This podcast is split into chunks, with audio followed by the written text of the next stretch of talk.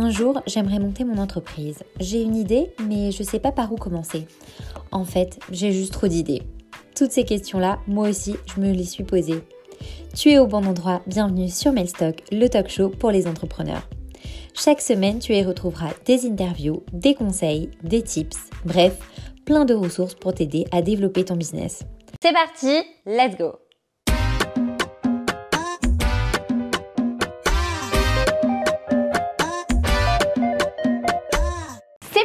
du coup, l'erreur numéro une que commettent souvent les entrepreneurs au démarrage de leur activité, c'est le fait de vouloir s'associer trop vite. Et oui, on pense souvent que euh, quand on se lance, il faut absolument qu'on trouve son cofondateur, son associé. Or, euh, il y a bien des entrepreneurs qui se lancent tout seuls au démarrage. Et souvent, lorsqu'on est tout le temps à la recherche d'un cofondateur, le risque, c'est de s'associer avec quelqu'un qui euh, ne colle pas. Donc, on va peut-être s'associer avec un ami, quelqu'un de la famille, sans forcément regarder les compétences sans forcément regarder si on est complémentaire. Et on sait dans l'entrepreneuriat à quel point l'association est clé. Donc si vous ne trouvez pas la bonne personne, attendez, soyez patient et ne cherchez pas quelqu'un juste parce que euh, selon vous, il faut absolument que j'ai un cofondateur. Non. Attendez, soyez patient et faites ce que vous pouvez, en tout cas euh, seul. Faites appel potentiellement à euh, des amis pour de l'aide, mais ne cherchez pas tout de suite à vous associer trop vite avec quelqu'un qui ne collerait pas à vos projets en fonction de vos valeurs et de votre mission.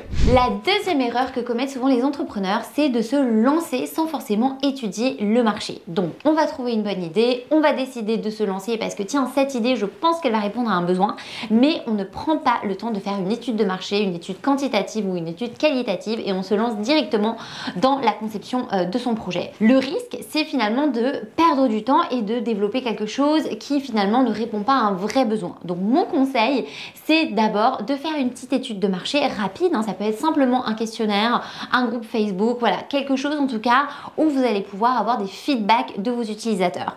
Donc ne vous lancez pas dans la création, la conception de quelque chose qui vous coûterait trop d'argent sans forcément au préalable avoir étudié votre marché. Donc c'est très important euh, l'étude de marché, savoir s'il y a un vrai besoin et apporter dans ces cas-là une solution concrète. La troisième erreur que souvent commettent les entrepreneurs, c'est le fait de vouloir tout faire tout seul. Et oui, quand on est entrepreneur, souvent on peut avoir un ego surdimensionné, se dire qu'on va tout réussir tout seul. Or, ce n'est pas vrai.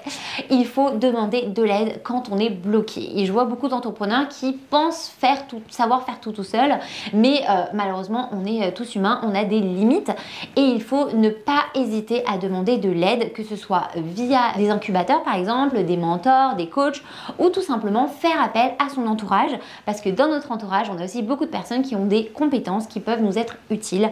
Donc s'il vous plaît, si vous bloquez sur quelque chose, faites appel à quelqu'un. Ne restez pas tout seul en pensant que vous allez tout faire tout seul parce que vous allez potentiellement perdre beaucoup de temps. Donc faites appel à quelqu'un, demandez de l'aide, envoyez un message à vos amis, euh, sollicitez quelqu'un euh, sur LinkedIn et je suis sûre que vous allez pouvoir euh, vous développer très rapidement. La quatrième erreur la plus fréquente que commettent souvent les entrepreneurs, c'est de faire appel à des prestataires externes ou simplement investir des sommes colossales dans le développement d'un site internet la création de ce qu'on appelle un MVP, Minimum Viable Product, et finalement perdre beaucoup d'argent. Alors mon conseil, c'est finalement aujourd'hui de vous tourner vers des outils qui existent, hein, où vous pouvez créer des landing pages, créer, je sais pas, un MVP de manière gratuite. Vous avez plein d'outils aujourd'hui qui existent. si je, par exemple, vous prenez les landing pages, vous avez Strikingly, voilà, vous avez plein d'outils. Je vous mettrai, si vous voulez, quelques outils en description.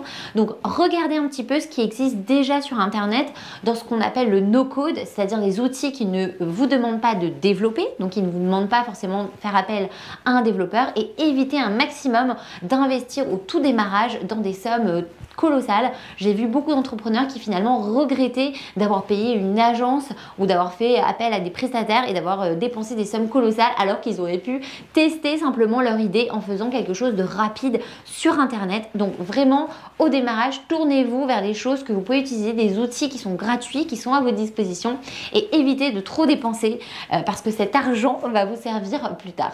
La cinquième erreur que souvent commettent les entrepreneurs, c'est finalement au démarrage aussi de négliger la communication sur les réseaux sociaux. Aujourd'hui, on sait que communiquer sur les réseaux, c'est capital. Il faut que vous ayez une présence, que ce soit sur Instagram, sur LinkedIn, euh, sur Twitter ou même sur TikTok maintenant qui vient de, sortir et qui est beaucoup d'ailleurs euh, attractif d'ailleurs pour les, les entrepreneurs. Je vous conseille vraiment de développer une stratégie de communication sur les réseaux parce que c'est capital. Souvent au démarrage, on néglige un peu ça, on se dit bah tiens je vais communiquer euh, quand mon produit sera déjà lancé ou je vais communiquer quand j'aurai déjà euh, tant de clients. Non, communiquer dès le début parce que vous allez pouvoir créer une communauté autour de votre projet. Aujourd'hui, on sait à quel point la communauté, c'est important pour le développement euh, de votre business. C'est grâce à une communauté soudée que vous allez pouvoir avancer, hein, peu importe le projet. Il faut que vous ayez des clients derrière qui sentent que vous leur partagez des choses. Donc, développer une stratégie de communication sur les réseaux dès maintenant. D'ailleurs, chez Melstock, on accompagne les entrepreneurs dans leur développement sur les réseaux sociaux. Donc, euh, n'hésitez pas d'ailleurs à faire appel à nous si vous avez des besoins. Une sixième erreur que souvent euh, j'ai remarqué chez les entrepreneurs, et là je m'adresse souvent aux entrepreneurs qui ont créé des startups et qui cherchent à lever des fonds, c'est d'éviter toujours de chercher à lever des fonds absolument en se disant que c'est la case par laquelle il faut passer en tant que startup. Non, aujourd'hui il y a beaucoup de startups qui ont euh, réussi grâce à l'autofinancement, ce qu'on appelle le bootstrapping. Euh, par exemple, il y a une startup connue qui s'appelle Lemlist, dont le fondateur Guillaume Moubège a créé en fait cette boîte sans forcément lever des fonds. Donc en fait, je vous conseille, quand vous lancez un projet, de pas forcément tout de suite se dire je veux absolument lever des fonds parce que tout le monde le fait. Si vous levez des fonds, bah, il faut savoir euh, comment vous allez utiliser cet argent. Donc mon conseil, c'est vraiment voir un petit peu les autres sources de financement que vous avez, le love money, donc l'argent de vos familles et de vos amis, et de pas tout de suite vouloir lever des fonds parce qu'on a des exemples d'entrepreneurs qui ont levé des fonds et qui ne savaient pas forcément quoi faire de leur argent. Donc c'est quelque chose qui se prépare. Vous devez savoir exactement où est-ce que vous allouez vos ressources. Donc euh, n'allez pas tout de suite dans la levée de fonds si c'est pas forcément nécessaire. La septième et dernière erreur que souvent commettent les entrepreneurs, et je dirais la plus importante, c'est le fait de ne pas écouter les feedbacks de ses clients et les feedbacks de manière générale.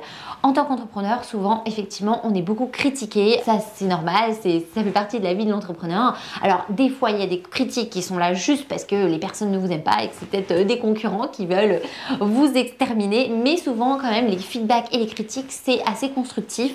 Et moi, euh, je vois beaucoup d'entrepreneurs qui voilà, ne veulent pas forcément écouter les retours clients.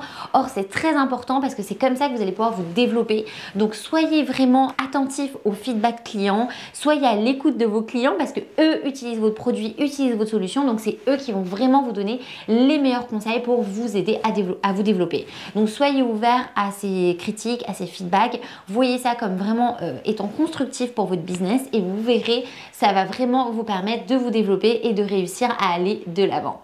Voilà, c'était tout pour aujourd'hui. J'espère que ces 7 erreurs vous ont aidé, en tout cas à comprendre un petit peu ce qu'il ne fallait pas forcément faire. Moi, je vous donne rendez-vous bientôt pour un prochain épisode des tips de Mailstock et surtout n'oubliez pas de vous abonner à la chaîne et de vous inscrire à notre newsletter pour être au courant de toutes les actualités euh, de Mailstock, les nouveaux épisodes. Et en attendant, je vous donne rendez-vous euh, pour un nouvel épisode. Bye bye